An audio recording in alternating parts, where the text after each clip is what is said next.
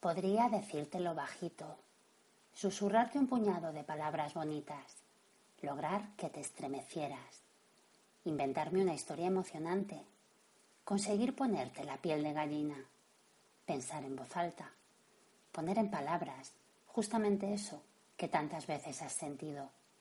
Podría, pero no lo haré. No esta noche. Esta noche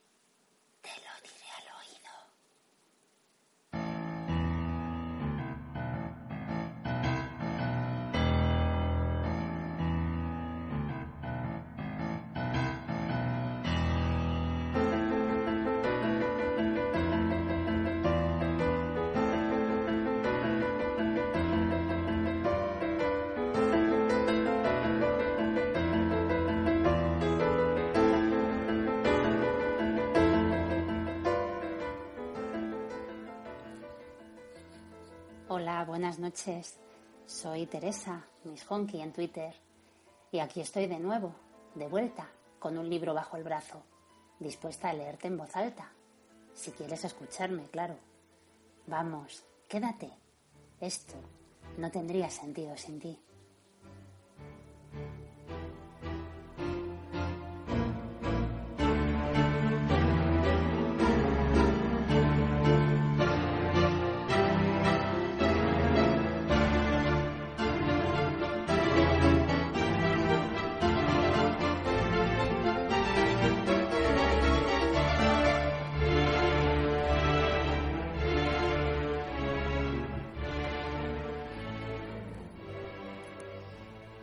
Hoy retomo la lectura de las cartas de las amistades peligrosas. Como recordaréis, los que seguís por aquí la historia, Cécile de Volanges está bastante preocupada, aunque también muy ilusionada, por los primeros pasos que su profesor de música, el caballero d'Auseny, está dando hacia ella, más allá de las lecciones de arpa. El chico le ha escrito una nota que la tiene totalmente descolocada tal y como le contaba a su amiga Sophie en la anterior carta que os leí. Bueno, pues hoy vamos a ver qué le dijo exactamente Dauseny para trastornarla tanto.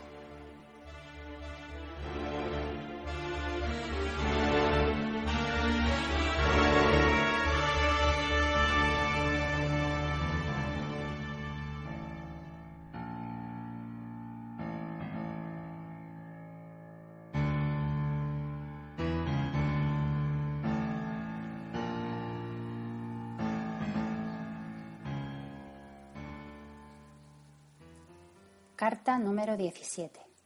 El caballero d'Auseny a Cécile de Volanges. Señorita, antes de entregarme al placer o a la necesidad de escribirle, empiezo por suplicarle que me escuche. Comprendo que para atreverme a declarar a usted mis sentimientos necesito su indulgencia.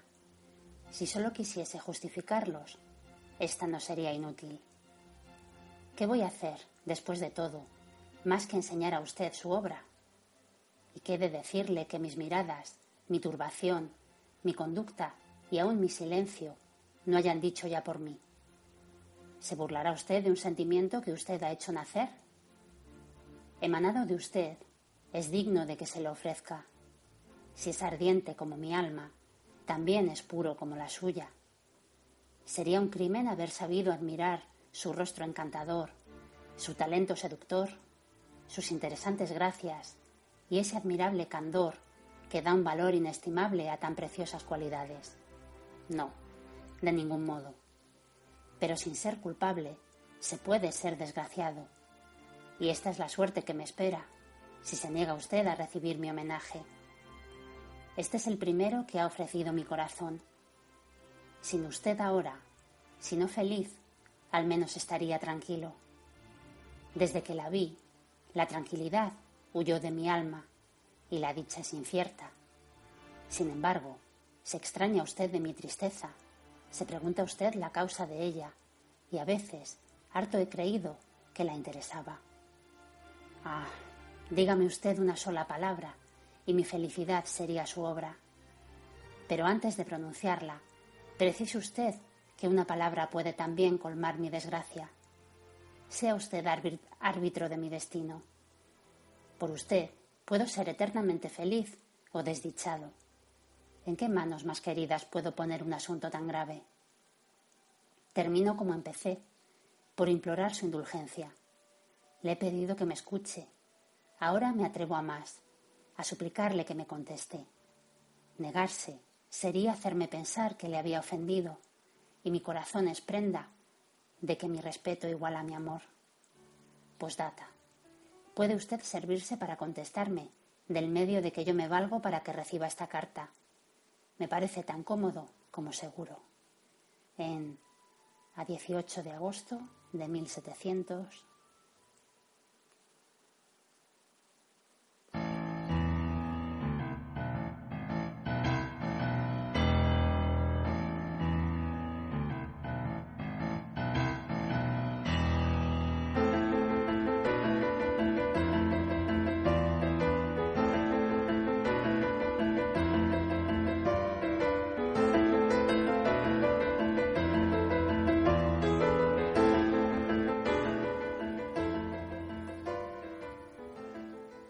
Pues esto ha sido todo por hoy. Volveré pronto con nuevas cartas de los personajes de las amistades peligrosas y con otras lecturas, porque no hay mejor manera de cerrar el día que con una buena historia. Y si leer es un placer, que te lean es aún mejor.